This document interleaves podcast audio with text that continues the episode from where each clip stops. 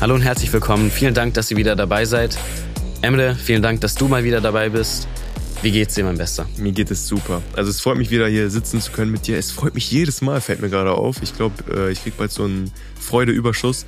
Du hast, du hast, dich ja voll verändert. Also du hast jetzt auch Tattoos im Gesicht ja, und äh, hast mittlerweile deine Gang, also. Ja, ja, ja. Also ich bin jetzt seit der äh, letzten Mini-Episode, by the way, Leute, wir haben ja diese Mini-Episoden, falls ihr die nicht gehört habt, dann äh, schaut auf jeden Fall mal vorbei oder hört vorbei. Äh, genau, seitdem bin ich auf jeden Fall Teil einer Gang geworden, beziehungsweise habe meine eigene Gang gegründet und ja, habe jetzt auch so ein paar Gesicht-Tattoos. Ähm, drei Tränen habe ich auch. Ähm, ja. Ihr wisst ja, also falls ihr noch nicht wisst, was das bedeutet, googelt das einfach. Das werde ich jetzt nicht erklären. Ja, hier nach hoffentlich nicht vier, aber ähm, so, ja. Genau, genau. Disclaimer. Was in diesem Podcast gesagt wird, ist einfach nur unsere Meinung und entspricht nicht der Meinung von Ken Wakui, das ist der Mangaka von Tokyo Revengers, noch der Meinung von Kodansha oder Carlsen Manga. Carlsen Manga stellt lediglich die Mittel zur Verfügung, um diesen Podcast für euch zu produzieren. Ja, wie gesagt, super nice, dass wir wieder hier sein können und dass wir wieder mal äh, über einen neuen, frischen Band reden können. Spoilerwarnung, heute geht es um Band Nummer 7. Falls ihr Band 7 noch nicht gelesen habt, müsst ihr lesen, bevor ihr den Podcast hört. Andererseits werdet ihr gespoilert. Genau. Und es lohnt sich, Leute. Band 7 ist meiner Meinung nach bisher, also der beste Band von ja, Tokyo Revengers. Jetzt das ist zur Sache. der Höhepunkt so dieser dieser Arc, also einer der wichtigsten Höhepunkte so. Es gibt ja mehrere Höhepunkte natürlich, aber das ist so ein Peak-Moment. Es gibt so viel über das wir sprechen können, so viele krasse Momente, so viele emotionale Momente und wie immer könnt ihr natürlich auch eure Meinung bei Emre oder bei mir oder bei Carlsen Manga in den DMs schreiben. Wir hören das wirklich gerne. Und jetzt würde ich sagen, legen wir mal los mit Band 7, Chapter 52. Never fear, I'm here. By the way, mir fällt gerade auf, wir reden nie über die über, über die, die, Titel, Titel ja. der der äh, Chapter. Ja, ich meine, die sind halt immer auf Englisch. Also mhm. wir können zwar drüber reden, die sind meistens auch sehr gut gewählt, aber ähm, der Inhalt ist das Wichtigere und der Inhalt wird eigentlich auch immer so klar und man kann sich schon ja. denken, was der Titel sein könnte. Ja, erstmal Happy Halloween, Kian. Also. Vielen Dank. Ja. Happy Halloween. Denn äh, es ist soweit. Halloween steht bevor. Im es Manga. geht los. Der 31. Oktober in der Welt von Tokyo Revengers. Ja, und da werden nicht nur Kürbisse aufgeschlitzt, können wir so nebenbei anmerken, ja. denn es geht zur Sache. Der Krieg steht bevor Thoman gegen Valhalla, zwei der mächtigsten Gangs, die wir bis jetzt kennengelernt haben, kommen in einem Gangclash aufeinander zu. Und der Kampf geht los. Wir kriegen Hanma zu sehen, wir kriegen Kazutora zu sehen, wir kriegen Draken zu sehen, wir kriegen Mikey zu sehen, wir kriegen Action zu sehen. Das ist so das Main-Ding. Und Hanma schlägt jetzt erstmal Draken weg. Denn Draken ist so der Bodyguard von Mikey und steht ja da seinem Mann und möchte Mikey beschützen und Mikey decken. Und wir merken schon, was für einen Plan Valhalla hat. Ja. Denn man möchte Mikey von Draken trennen und Mikey am besten alleine facen. Denn es gibt eine Person, die insbesondere Mikey alleine facen möchte, denn es ist Kazutora. Und wir haben das Matchup Kazutora gegen Mikey und Draken gegen Hanma. Yes. Was ist so dein, dein Feeling? Also du weißt ja, mhm. wie es ausgeht und du weißt ja, was jetzt noch so abgehen wird, aber was haben diese Matchups erstmal so in dir ausgelöst? Ähm, das ist natürlich halt richtig krass, dass halt Hanma und äh, Draken, also nehmen wir mal die erstmal, die auch so aufeinander kommen, beziehungsweise Draken versucht ja immer an ihn ranzukommen und irgendwie ist Hanma immer so passiv, habe ich das Gefühl. Der, der lässt sich nicht wirklich treffen, der geht immer so weg und Draken will einfach nur Hanma. Der will Hanma zerstören. Aber Hanma ist halt so, wie gesagt, einfach komplett passiv irgendwie entfernt er sich immer wieder von ihm, sodass Draken immer wieder andere Leute dazwischen hat und aber quasi mit einem Ziel zu Hanma zu gelangen, um ihm so richtig eine zu geben, was dann später sogar passiert. Und das mit Mikey und Kazutoda ist natürlich einfach emotional geladen. Also Draken gegen äh, Hanma hat jetzt nicht so diese emotional Moments so, es hat jetzt nicht so diesen, diesen diese Tiefe, äh, diese also. Tiefe einfach. Ne? Man hat da einfach so einen Draken, der Hanma eins auf Maul geben möchte und ja, was soll ich sagen? Also Hanma ist auch wirklich ein sehr, sehr unsympathischer Charakter. Find Natürlich bewusst so gemacht, aber der wirkt einfach wie so ein Feigling auch, der gar nicht so viel drauf hat. Ich finde, der wirkt wie so eine Hyäne. Irgendwie. Ja, genau, genau, ja, ne? safe. Also der ist einfach eine Hyäne. Eine Hyäne, die sich so am äh, an irgendwelchen Leichen gerne da begnügt. Äh, also wenn es schon vorbei ist, dann greift er zu. Aber so richtig aktiv kämpfen oder etwas machen, Ja, das, das tut er nicht. Da sieht man nichts von ihm. Ja, Und- also man weiß aber, dass er stark ist. Also ja, ja, ja. das ist kein Schwächling. Also Hanma ist zwar, jetzt haben wir ihn zwar mit einer Hyäne verglichen, aber er ist keiner, der jetzt weglaufen würde, sondern er hat's drauf. Denn ja. er trennt hier bewusst Draken oder Draken. By the way, Leute, ich sag Draken, Ja. weil ich dran gewöhnt bin, weil es aus dem Japanischen halt Duraken, also kurz gesagt Draken heißt. Draken kann ich genauso sagen, aber bei Draken muss ich immer an äh, andere Charakter denken, deswegen sage ich jetzt einfach mal Draken. Wer damit leben kann, kann damit leben. Ist ja auch das Richtige, denke ich mal. ja, und wer nicht, der kommt dann halt gegen mich kämpfen, so Genau. in einem Gangfight. Ja, ja. Ähm, Aber ganz kurz zu der Hyäne. Wir, haben- wir meinten ja, ja, ne, der, der Hanma hat sowas von einer Hyäne. Hyänen sind auch krass. Das muss man noch sagen. Hyänen können sehr stark beißen. Und das sind sehr, sehr ähm, starke Tiere. Die wollen einfach nur nicht aktiv sein. ja. Und das ist halt auch noch, das, deswegen passt das auch so perfekt zu äh, Hanma. ja, Der es ist, halt ein eine super. Vergleich. Also Genau. Ja, äh, jedenfalls dann nochmal so ein bisschen so unser Augenmerk jetzt auf Takemichi. Was macht Takemichi? Er ist natürlich wieder mal komplett lost, könnte man sagen. Also ja, wie immer. der findet nicht so recht. Und ich hätte ehrlich gesagt erwartet, dass er jetzt nach seinem Erfolg gegen Kiyomasa, nach seinem Sieg, jetzt so ein bisschen mehr an Kampferfahrung gesammelt hat und da reingeht und einen nach dem anderen wegkloppt. Aber er ist, er tappt viel mehr wieder im Dunkeln. Es erinnert so ein bisschen an die erste Schlacht, die die beiden hatten. Also Thoman und Valhalla, diese, dieser kleine Gangclash. Und wir haben so eine ähnliche Szenerie. Wir haben äh, Takemichi auf der einen Seite, welcher halt komplett den Faden verliert. Er wird aber sehr schnell von Mitsuya gedeckt. Und Ja. wie findest du Mitsuya? Also, Mitsuya finde ich auch sehr nice, ein sehr cooler Charakter. Ich finde es nice, wie er ihn gerettet hat und äh, überhaupt der Kick, also das war ein sehr, sehr cooler Moment. Ich fand, das war auch sehr nice gezeichnet von Ken Wakui, also das war wirklich so ein sehr, sehr, ähm, so, ein- so ein cooler Hype-Moment. Ne? Sowas kennt man ja von Shonen-Manga. Shonen lebt vom Hype und das war für mich so ein Hype-Moment. Man dachte, okay, shit, äh, Takemichi ist hier gerade am Ende, der schafft es nicht weiterzukommen. Der kämpft zwar erbittert, aber der, der hat nicht so diesen Drive, der hat nicht so, der hat natürlich nicht die Skills und äh, am Ende kann er alleine nichts reißen und dann kommt Mitsuya dazwischen, kickt den Gegner weg und das war ein sehr cooler Moment. Also da habe ich auf jeden Fall äh, mitgefiebert. Und ähm, natürlich war da noch Chifuyu dabei, ne, dein Favorite Character. absolut. Ähm, ich finde es auch nice, dass er und Takemichi jetzt so eine äh, So ein freundschaftliche sind. Beziehung haben. Ja. Ne? Sie sind einfach so ein Duo geworden und Chifuyu ist ja auch da für ihn nicht nur so, indem er ihm hilft zu kämpfen, sondern einfach auch mit Worten. Also der, der, ähm, Der ist ein- steht ihm einfach psychisch bei ist ein und Unterstützer, ja. unterstützt ihn und, und das finde ich halt mega nice. Ja, was ich auch sehr schön finde, ist ähm, das Panel, wo man dann halt sieht, dass Chifuyu und Takemichi wirklich Rücken an Rücken stehen. Oh ja. Und das ist, also symbolisch gesehen, auch sehr wichtig, denn das zeigt, dass Takemichi jetzt erstmals jemanden hat, der seinen Rücken deckt. Also nicht nur physisch gesehen, sondern auch psychisch gesehen, wie du gesagt hast. Chifuyu nimmt Takemichi so eine gewisse Last von den Schultern. Und wir haben aus den anderen Podcast-Folgen jetzt gemerkt, dass Takemichi in dieser Story ein Packesel ist, welcher immer mehr Probleme auf seinem Weg hinzubekommt. Und so einen Charakter wie Chifuyu zu haben, schadet, glaube ich, niemanden. Also ich glaube, jeder von uns würde sich einen Chifuyu in Real Life wünschen. Safe. Und deswegen Props gehen raus an Chifuyu an dieser Stelle. mhm. Äh, super Kerl. Ja, und ähm, trotzdem muss Takemichi alleine klarkommen. Am Ende des Tages muss er selbst auch irgendwie kämpfen können. Und was ich auch an ihm mag, Takemichi hat dieses, diesen Spirit. Und weißt du, was für ein Spirit er hat? The Indomitable Spirit. The Indomitable Human Spirit. Vielleicht nochmal so übersetzt für die. Äh, Alle, die das kennen, ich hoffe, ihr kennt den Meme. Äh, kennst, du, kennst du den Meme? Auf TikTok ging das so, diese, diese Slideshow-Bilder, wo man diese, die unbezwingbare Seele, die unbezwingbare menschliche Seele, das ist irgendwie so ein Ah, Meme geworden, okay, wo ja. Leute immer so Bilder von Manga-Panels oder Ja, irgendwelche ja, so Motivationssachen, wirklich diese Indomitable Spirit äh, Memes hatten mehr Impact, glaube ich, auf die junge Generation, vor allem auf die jungen Männer auf TikTok, als Andrew Tate es jemals hatte. Aber das ist auf jeden Fall interessant, das mit dem Indomitable Spirit, weil diese Spirit, die hat Takemichi.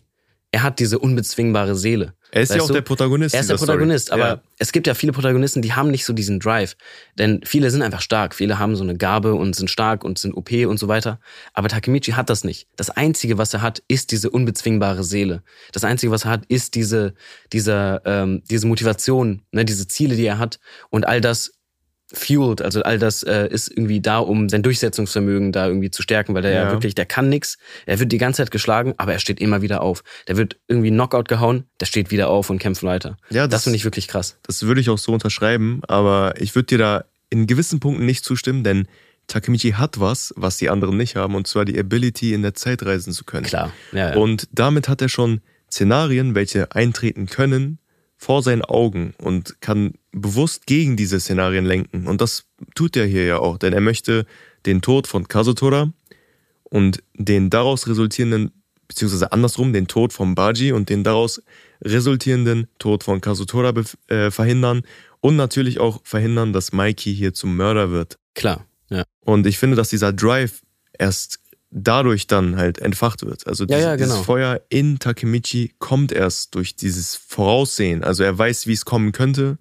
und dadurch wird dieser, dieser Wille, seine Willensstärke wird dadurch entfacht. Ja, genau. Also das ist halt ähm, seine Indomitable Spirit. Sorry, ich sag das Wort jetzt so oft, bis ihr keinen Bock mehr drauf habt. Bis wir einen Remix draus machen. Bis wir einen Remix draus machen. Diese, diese unbezwingbare Seele kommt natürlich dadurch, dass er äh, weiß, was in der Zukunft passiert.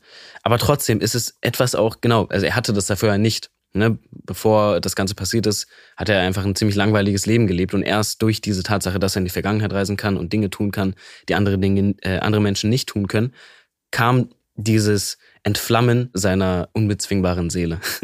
Seiner was? Unbezwingbare Seele. Das heißt Indomitable Spirit. Genau. Auf Englisch genau, nochmal. Auf Englisch. Also ich, ich wollte es nochmal hören, deswegen.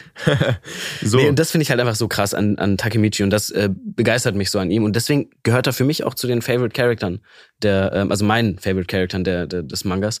Ich verfolge ihn gerne. Also ich schaue mir das gerne an, auch wenn viele kritisieren, dass er nicht kämpfen kann, dass er immer wieder verliert. So, das macht ja keinen Spaß, einen Main Character zu haben der jetzt nicht irgendwie kämpferisch da sich äh, richtig durchsetzen kann, aber eben durch diese Sicht auf die Zukunft, durch die Tatsache, dass er weiß, was passiert, kann er halt dann doch bestimmte Dinge verhindern. Ja, es, es bahnen sich, also es werden auch sehr viele Abzweigungen revealed. Also Takemichi ist kein linearer Charakter. Er gewinnt nicht immer mehr an Stärke hinzu und immer mehr an mentaler Kraft, sondern es kommen nun mal Probleme mit der Zeit und Takemichi lernt aus diesen Fehlern. Und Takemichi versucht, diese Fehler zu verarbeiten und diese zu seinem Gunsten zu nutzen.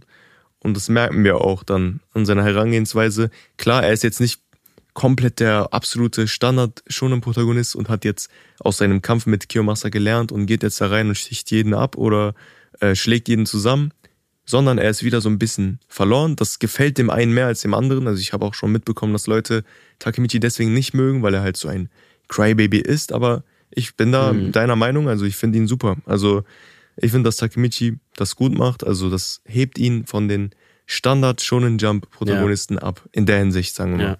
Ich muss aber sagen, ich hätte schon ganz gerne mehr so Choking-Action von ihm wieder gesehen, dass er wieder ein bisschen oh, wow. mehr. Okay. Äh, sorry, also bitte nicht falsch denken. Ich meine, so wie er gegen Kiyomasa äh, gekämpft hatte, ne, dass er wirklich an, anfängt da so ein Grappling-Kurs äh, so, wieder. Ja, genau, dass er so einen auf Grappling macht und dann die Leute wirklich, dass er wirklich was macht. Also ich glaube, wir alle warten auf den Moment, dass Takemichi mal wieder wirklich richtig was macht. Aber er wird, er wird was machen. Also ja, ja. das ist Takemichi ist eine Wundertüte, sagen wir mal so. Es ist, man weiß nicht, was Takemichi mit sich bringt. Klar, er wirkt jetzt nicht so wie der Stärkste und muss er auch nicht, aber das macht es dann halt so surprising, genau, zu sehen, genau. dass er dann auf einmal was reißt.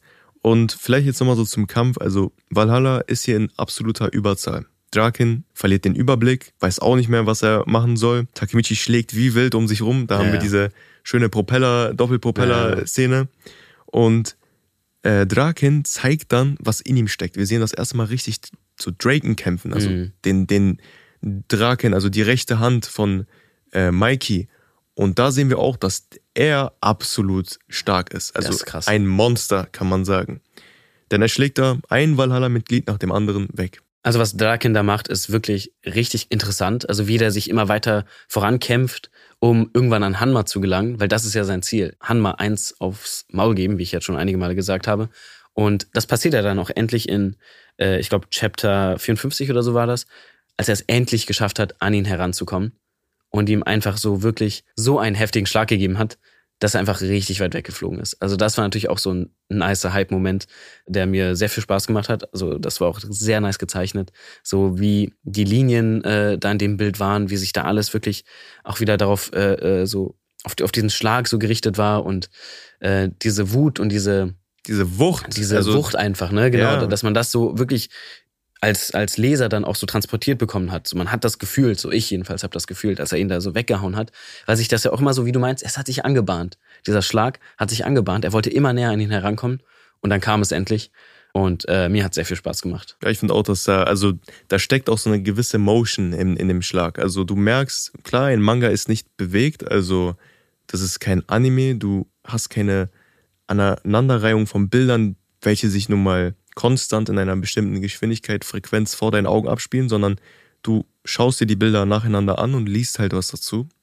Nochmal kurz Mangas erklärt, so nebenbei. Ähm, aber ich finde, dass so Speedlines, also wie Wakui es nun mal einsetzt, immer wieder dabei helfen, diesen Impact der Frames, also den Impact dieser Panels wahrzunehmen. Und ich finde, der, der Schlag hat nicht nur so unterbewusst gesessen, also hat mich jetzt nicht so ähm, unterbewusst befriedigt, sondern auch also visuell. Klar. Das, das Ganze zu sehen hat so einen Impact hinterlassen. Also es, man hat es gespürt. Man hat Mhm. diesen, diesen Schlag irgendwie auch gehört. Verstehst du, was ich meine? Ja, ja. Man hat ja immer so einen Film im Kopf. Also so ist es bei mir. Ich habe da, wenn ich Manga lese, stelle ich mir das Ganze auch noch so richtig mit, mit äh, Soundeffekten vor und ich fühle einfach so, wie die Panels sich so bewegen, also wie die Figuren in den Panels sich bewegen. Und ähm, je besser das Paneling, desto besser ist auch eben dieses Gefühl der Nähe, welches man verspürt. Ne, dass man, als wäre man wirklich in diesem Manga, als wäre man wirklich da drin. Ja. Und ähm, ich fand in diesem Band, also in Band 7, äh, war man wirklich drin. Also mehr als in vielen anderen Bänden. Also auch generell im Vergleich zu anderen Manga. Ich habe wirklich das Gefühl gehabt, dass ich mitten in diesem Krieg drin bin und das liegt auch daran, dass der Zeichner da äh, oder der Mangaka so viel auch mit so verschiedenen Perspektiven gespielt hat. Also mal ist man so von von außen, ist so aus der Vogelperspektive, dann ist man wieder geht man wieder ran, hat ganz viele so äh, Nahaufnahmen und das hat so einen filmischen Vibe auch. Das ist nicht nur so ein Manga, den man einfach so liest und das ist alles dann so mit nur Nahaufnahmen und nur irgendwie die Gesichter, sondern das ist alles wirklich voller Bewegung, voller Action und ähm, der Moment mit äh, Draken oder Draken war dann natürlich so ein, ein sehr guter Moment. Aber es geht ja immer weiter. Es wird immer besser. Also ich finde, das war noch nichts im Vergleich zu dem, was noch kommt. Ja, safe, denn wir müssen noch weitergehen und ich will jetzt nicht klingen wie so ein Sportkommentator aus der zweiten Reihe, aber ein weiterer Kampf findet statt, denn Mikey versucht, während Draken nun mal nach Hanma gesucht hat und Hanma gejagt hat, ist Mikey auf der Jagd nach Kazutora. Und Kazutora haut ab, also Kazutora verschwindet da auf so einem Schrotthaufen von Autos, ist da an der Spitze und Mikey kommt da nicht durch, denn Kazutora hat zwei Bodyguards ab Start. Und zwar Chome und Chonbo. Diese halten dann Mikey fest und sorgen dafür, dass Mikey eine gewisse Distanz zu Kazutora halten muss. Und als Mikey nun mal festgehalten wird, packt Kazutora wieder mal ein Brecheisen aus und brät Mikey eine über. Eine klare Reference an den Tod seines Bruders und eine klare Reference daran, wie Kazutora nun mal den Bruder von Mikey umgebracht hat. Und hierbei ist es sogar noch läppscher, denn er schlägt Mhm. bewusst auf einen, eine Person. Er ist sich im Klaren, wer diese Person ist. Ja, Und noch viel schlimmer, die Person ist wehrlos. Also Genau. nicht mit dem Rücken gedeckt, sondern die Person wird festgehalten.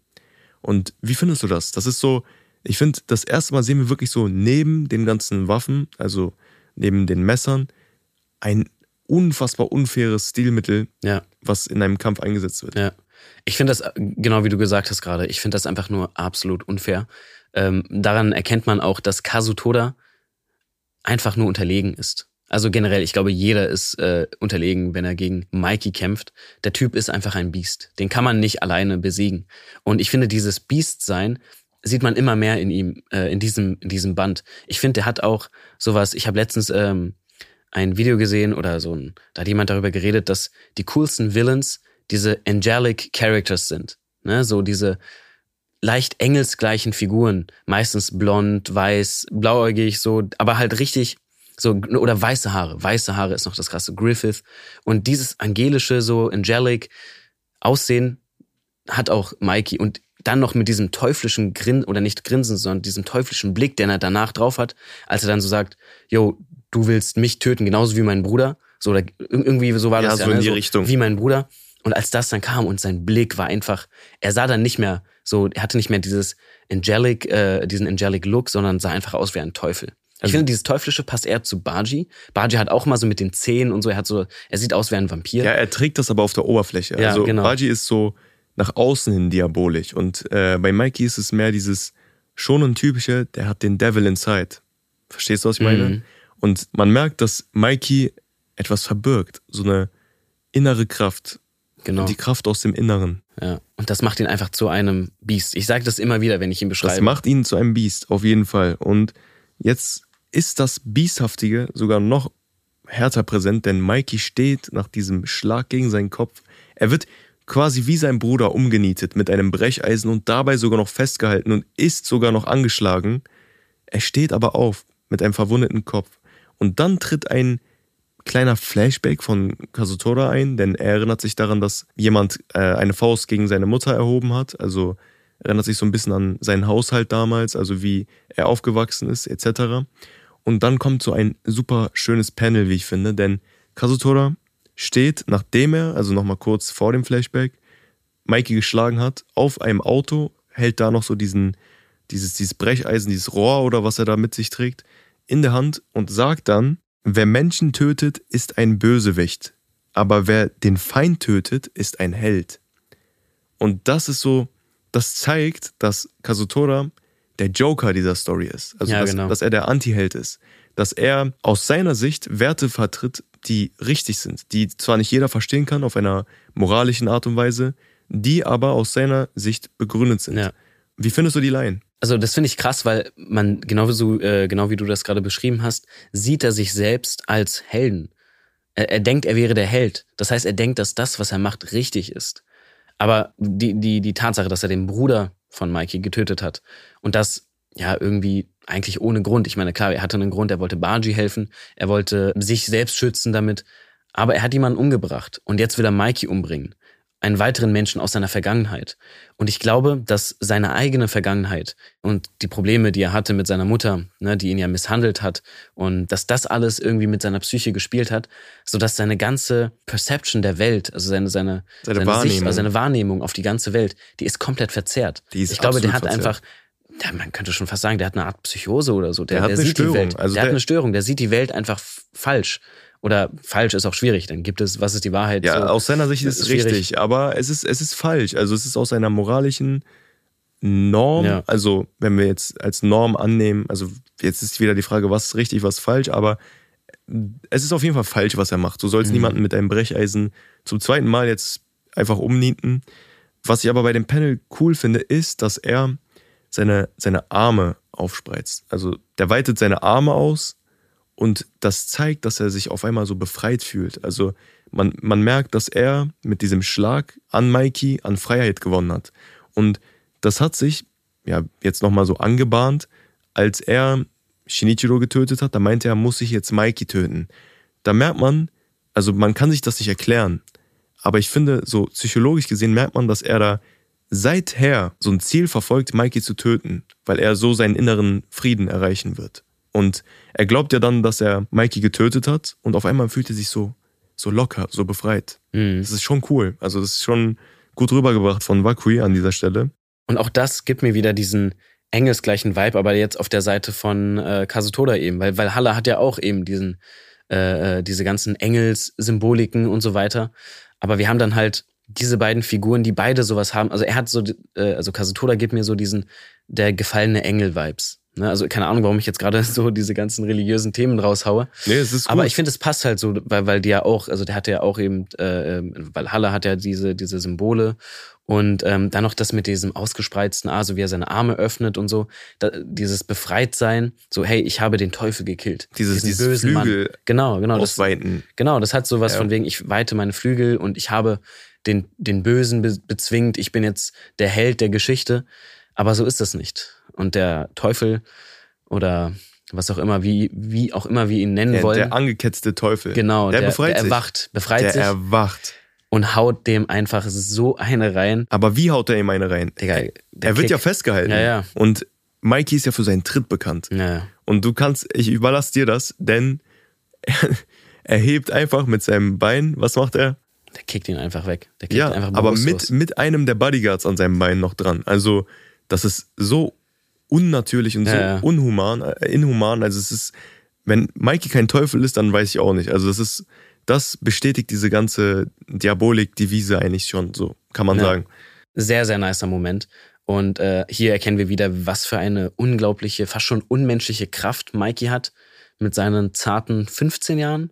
15 Jahre. Also, Das ist ähm, alles andere als realistisch. Aber ich finde, dass der Kontrast zwischen ihm und dem Panel, was wir vorhin nur mal so angesprochen haben mit Kazutora, klar wird. Denn auf der einen Seite haben wir diesen in den Himmel schauenden Kazutora, welcher seine Arme öffnet, also entgegen in Richtung des Himmels und auf seinem Rücken hat er noch dieses Valhalla-Symbol, einen geköpften Engel und das wirkt alles so himmlisch und so befreiend. Und jetzt haben wir diesen Badass Teufel, welcher auch sich von seinen Ketten befreit hat, aber quasi für Chaos steht. Mhm. Aber dabei ist Mike ja nicht der Gute aus unserer Sicht, ne? also aus genau. der Sicht des Lesers. Und das ist schon heftig. Aber beide gehen zu Boden, denn der Kampf ist nun mal kräftezerrend und ich glaube, nach so einem Hieb mit einem Brecheisen äh, da noch aufrecht zu stehen, ist schon ein Wunder. Also da muss man schon ein Teufel sein. Mikey geht zu Boden und Kazutora nach diesem Schlag, nach diesem Tritt von Mikey natürlich auch, denn dieser Sidekick mit dem Bodyguards am, am Bein dran hat gesessen. Einfach krank. Und äh, ich meine, Mikey ist zwar am Ende, trotzdem kämpft er weiter, beziehungsweise muss weiterkämpfen im nächsten Chapter. Es geht immer weiter, es werden immer mehr. Also Valhalla ist ja wirklich überlegen. Absolut. Viel zu viele Menschen. Wichtig ist nochmal, jetzt kommt dieses, den, den Kopf holen wieder ran. Dieses Stilmittel von, ich möchte mir den, den Kopf des Anführers holen. Denn Choji, einer der höheren Member, einer der höher gerankten Führungsmitglieder von Valhalla, sieht, dass Mikey zu Boden geht, also nach diesem kleinen Kampf mit äh, Kazutora, und ruft dann, ich werde mir den Kopf von Mikey holen, ich werde ihn töten und auf einmal stürzen sich ganz viele Leute in Richtung von, von Mikey und wer taucht dann auf einmal auf? Es ist Kisaki. Und das hat mich so geärgert, denn auf einmal ist Kisaki derjenige, welcher im Rampenlicht steht und ja, Mikey beschützt als sein Handlanger.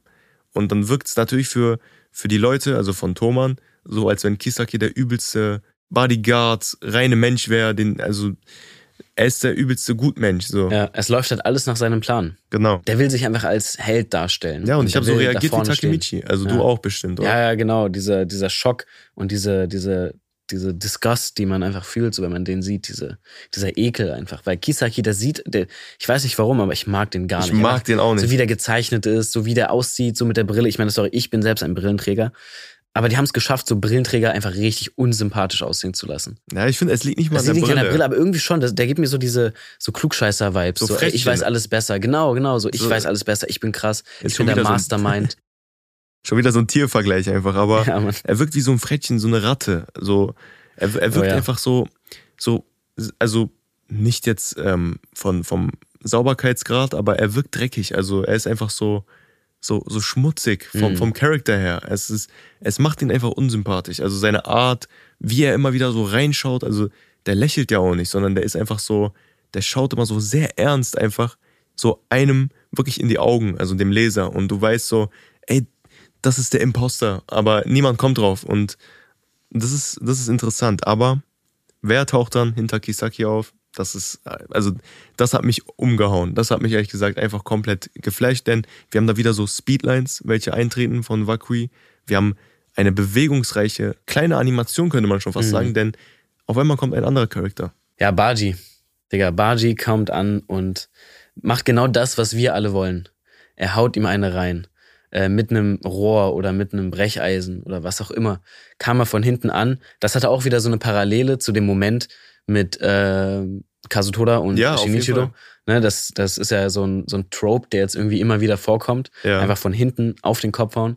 Und ähm, ich habe mich gefreut. Das finde ich auch cool. Wir hatten ja eine Zeit lang dann diesen Moment, okay, oder diese, diese, diesen Zwiespalt, so, was ist, was ist mit Baji los? Was sind seine Motive? Und wir haben ja erfahren, der will auch Kisaki ja, der will Kisakis Ende, der weiß, dass der irgendein Problem verursacht, dass der der Strippenzieher ist, der diese ganzen Intrigen plant und jetzt ist halt der Moment, in dem er endlich zu Boden geht durch die Hände von Baji. Aber ja, es werden nun mal Ziele erreicht. Also genau. jeder verfolgt so ein Ziel auf diesem Schlachtfeld und wir hatten so ein bisschen so ein verschwommenes Bild von Baji, also wir wussten nicht ganz genau, wofür Baji jetzt kämpft oder was die Intention von Baji ist und dass man ihn dann da sieht, wie er unseren Hasscharakter, also euren wahrscheinlich auch, also ich bin mir da sicher, umnietet, das ist so satisfying gewesen. Also ja. das war so angenehm. Also es, das zu sehen hat mich echt äh, komplett befriedigt. Ja. Eine Frage an die Hörer. Findet ihr, dass Kisaki so eine Art ähm, Antagonist ist, die man wirklich einfach hasst. Es gibt also die Arten von Antagonisten, die man nicht mag, die aber trotzdem total cool sind. So Aizen, Johann oder Griffith. Die findet man, also okay, Griffith ist, glaube ich, nochmal ein bisschen schwierig, den hasst man. Aber bei Kisaki bin ich mir echt nicht sicher, ob man den irgendwie sympathisch oder cool findet oder so. Ich finde ihn nicht mal cool. Ich, ich hasse den Ich finde ihn auch absolut. Der gibt cool. mir so Joffrey-Vibes von Game of Thrones. So, ähm, Joffrey war ja auch so ein Charakter, der war so scheiße, dass die Leute gedacht haben, dass der Schauspieler auch so ist. Und das war natürlich nochmal so äh, das Problem bei so Filmen und Serien. Das hat man jetzt in so einem Manga wie Tokyo Revengers natürlich nicht. Man kann jetzt nicht Kisaki canceln. Nee. Aber dieser Schauspieler von Game of Thrones, Joffrey, der wurde gecancelt in Real Life. Das ist wirklich, also von so richtig komischen Leuten, von komplett hirnverbrannten Leuten, die das viel zu ernst nehmen. Aber Kisaki gibt mir diese Vibes. Er ist einfach jemand, den man hasst. Und als Baji ihn umgenietet hat, das hat mich wirklich gefreut. Also es ist jetzt kein Charakter, der in Popularity Polls, also in so Abstimmungen ganz weit oben sein wird, also überhaupt erst drauf sein wird. Ich glaube, er ist auf gar keinen Fall einer der Fan-Lieblinge. Vielmehr, wenn Baji jetzt potenziell ein Antagonist wäre, würde man ihn, glaube ich, so feiern. Also auch wenn er böse wäre und wenn er äh, Werte oder Standpunkte vertreten würde, die nicht so gut sind, würde man ihn trotzdem feiern. Das ist ja oftmals der Fall. Du hast ja gute Charakter aufgezählt mit Eisen, mit äh, Griffith etc. Diese sind nun mal auch optisch cooler, weil Kisaki sieht halt einfach nicht besonders aus. Also ich will da auch gar nicht judgen und zu sehr auf ähm, der Oberfläche kratzen, aber Hm. Kisaki ist ähm, abartig an dieser Stelle. Ja, auf jeden Fall. Also Kisaki wird dann von Baji aus dem Weg geräumt. Aber der Kampf geht weiter, denn Baji ist nun ungewollt oder mehr, mehr oder weniger, also eigentlich sogar gewollt, auf dem Schlachtfeld und das Hauptaugenmerk der Leute liegt nun mal auf dieser Aktion und alle haben es im Blick. Und Baji steht eigentlich auf der Seite von Valhalla, aber was passiert dann? Aus der Ecke kommt Kazutora und sticht Baji in den Rücken. Ein wahrer 31er, wie man ja heutzutage sagt. Das ist wirklich der Verrat des Jahrhunderts. Also der Moment, als er ihm da mit dem Messer da in den, in den, warte, war das in den Rücken? Ja, ne? Von hinten in in den den, Rücken gestochen hat. Das ist natürlich ein Verrat wie aus dem Bilderbuch. Und das war natürlich ein krasser Moment, weil Baji in dem Moment sich gesagt hat, nö, mir geht's gut, alles ist okay. Und der kämpft da einfach weiter, bis er es natürlich nicht mehr kann, bis er an seinen Verletzungen stirbt. Ja. Aber nicht ganz. Ja, doch schon, aber dieser, dieser, Man weiß, dass es passieren wird. dieser, dieser Stich, ne, also jetzt nochmal, um darauf zurückzukommen, ist halt unnormal unfair. Und das ist nicht die erste unfaire Aktion, die Kazutora bringt. Er hat Mikey, also den gefesselten Mikey, geschlagen. Er hat Shinichiro getötet. Und jetzt verrät er seinen engsten Kollegen, denjenigen, welcher ihm quasi wie Chifuyu, nun mal an der Seite von Takemichi steht, seit am Beginn der Zeit, also was heißt seit am Beginn der Zeit, seit ähm, dem man ihn nun mal kennt, an der Seite stand. Mhm. Und ich finde das so abartig und so asozial Ja. von äh, Kazutora. Und ich muss an der Stelle sagen, Kazutora ist auch ein Charakter, den ich verabscheue. Also ich finde Ja. ich finde ihn genauso ekelhaft wie Kisaki. Und ähm, ich mag jeden ihn Fall. nicht. Ich mag Kazutora nicht. Ich dachte mir, anfangs, als ich das Character Design gesehen habe, vielversprechender Charakter, hat coole Haare, also kann was werden. Und dann ihn so zu sehen, ey, Absolut ehrenlos. Auch wie er dann so diesen, diese Dreistigkeit hat und äh, Mikey dann herausfordert und sagt, yo, nur einer von uns kann jetzt überleben. Eins gegen eins, komm her. Und vor allem, wie, wie hat er überhaupt diesen Mut, gegen Mikey zu kämpfen, der ihn ja dann danach einfach weghaut. ja, Das hat ja nicht mal lang gedauert. Das war, dass der hat einfach nur noch angefangen, kontinuierlich auf ihn einzuschlagen. Ja, davor nochmal, bevor bevor es komplett twisted wird, Kisaki hat dann auch nochmal so, so ein bisschen so sein, Ja, ja. sein äh, Panel, denn Kisaki telefoniert bzw. versucht, Hanma anzurufen, und zwar Hanma von Valhalla. Das heißt, Kisaki hat eine Verbindung zu Valhalla und damit bestätigt sich diese, diese These, dass Kisaki an der Spitze von Valhalla zumindest in Verbindung mit Valhalla stehen könnte. Auf jeden Fall. Man Und- sieht, dass Kisaki der Strippenzieher ist, dass er Genau. alles geplant hat und alles läuft so, wie er es möchte. Und äh, Kisaki wurde zwar dingfest gemacht, aber Baji bricht zusammen. Baji ist dann erstmal weg, also K.O. Und Mikey steht wieder auf. Also der eine bricht zusammen, der andere steht wieder auf. Wir haben viele fallende, viele ähm, auferstehende Menschen auf diesem Schlachtfeld. Aber Mikey ist nicht so wie erwartet, sondern er möchte die Schlacht beenden. Er, geht, er geht mit dem Gedanken ran, ey, wir beenden das hier, denn jemand ist gestorben. Und jetzt kommt so diese Vorhersage von Takemichi. Also er hat ja gesehen, dass Kazutora von Mikey getötet wurde, weil Baji gestorben ist. Mhm. Es kommt immer mehr dazu, denn Mikey läuft Kazutora entgegen und will diesen umbringen. Man merkt es am, am, an der Art und Weise, wie Mikey läuft und wie er sich nun mal bewegt. Und Mikey macht dann Kazutora bewegungsunfähig, stellt sich auf ihn oder setzt sich auf ihn und schlägt auf ihn ein. Und Kazutora verliert da Tränen, also ist dann erstmal in seinen Emotionen verfangen und wir sehen das erste Mal eine natürliche Emotion von ihm, finde ich. Also er wirkt das erste Mal human, aus meiner Sicht persönlich ja, jetzt gesagt. Fall. Und er sagt dann sowas in die Richtung wie, Baji, ich folge dir. Also warte nur, ich, ich bin gleich auch da. Das ist, das ist so verwirrend. Ja, man, man will ihn, ihm irgendwie vergeben, beziehungsweise er, er wirkt so, als wolle er Vergebung, obwohl er so viele schlimme Dinge getan hat. Und trotzdem hat Baji Erbarmen mit ihm und tut dann das, äh, was er tun muss, um quasi nicht Kazutoda als den Mörder dastehen zu lassen, sondern sich selbst, indem yes. er sich selbst killt. Und ähm, das ist äh, damit auch das Ende dieses Chapters und ein dieses Bandes. Ein unfassbar krasser Cliffhanger. Sehr krasser Cliffhanger. Also, also auch ein Plot-Twist, denn äh, wir haben das Bild von Bajis Tod und das war's mit Baji, denn Kazutora hat ihn getötet und so wurde es ja auch vorhergesagt. Also Baji wird von Kazutora getötet und Kazutora soll dann von Mikey getötet werden. Und diesmal, also beziehungsweise die Realität ist, dass Baji aufsteht und sich selber das Leben nimmt. Und das ist schon krass. Mhm. Das ist schon heftig. Also das verändert ja schon hier in dieser äh, in diesem Moment die Zukunft wahrscheinlich. Ja, das zeigt auch, wie weit Baji da für Kazutora ein weiteres Mal geht, obwohl er weiß, dass er von Kazutora hintergangen wurde und obwohl er weiß, dass sein Tod Folgen haben wird. Er nimmt sich selber das Leben, damit Kazutora nicht mit dem Gedanken leben muss, seinen engsten Freund umgebracht zu haben. Genau. Aber über den Tod und ähm, über alles, was dann später noch passiert, reden wir in der übernächsten Episode von Thoman Talk, wenn es um Band 8 geht. In der nächsten Folge wird es aber um etwas anderes gehen. Wir haben ja diese Mini-Episoden, ich hoffe, ihr habt sie nicht vergessen. Äh, da reden wir darüber, wie weit wir gehen würden für unsere Freunde. Super Und interessantes Thema. Also da, da müsst ihr auf jeden Fall vorbeischauen, denn diese Mini-Episoden sind wirklich sehr persönlich und Kian und ich versuchen da möglichst viel aus unserem eigenen Leben auch mit einzubeziehen. Checkt es auf jeden Fall ab. Ihr könnt uns gerne auch, wie gesagt, immer Feedback zu den Folgen, zu den Mini-Folgen mittlerweile auch auf Instagram oder auf TikTok oder whatever zukommen lassen. Wir lesen uns alles durch und ihr könnt in die DMs sliden, wie Kian nochmal gerne sagt. Ganz genau. Und falls ihr dann halt auch Vorschläge habt oder einzelne Kritikpunkte, könnt ihr uns diese auch gerne zukommen lassen. Und alle weiteren Infos gibt es natürlich nochmal in den Show Notes. Am 27.10. ist es dann soweit, dann kommt dann wieder eine kürzere Folge. Wir freuen uns, dass wir euch dann da wieder begleiten können. Bis dann. Bye bye. Adios.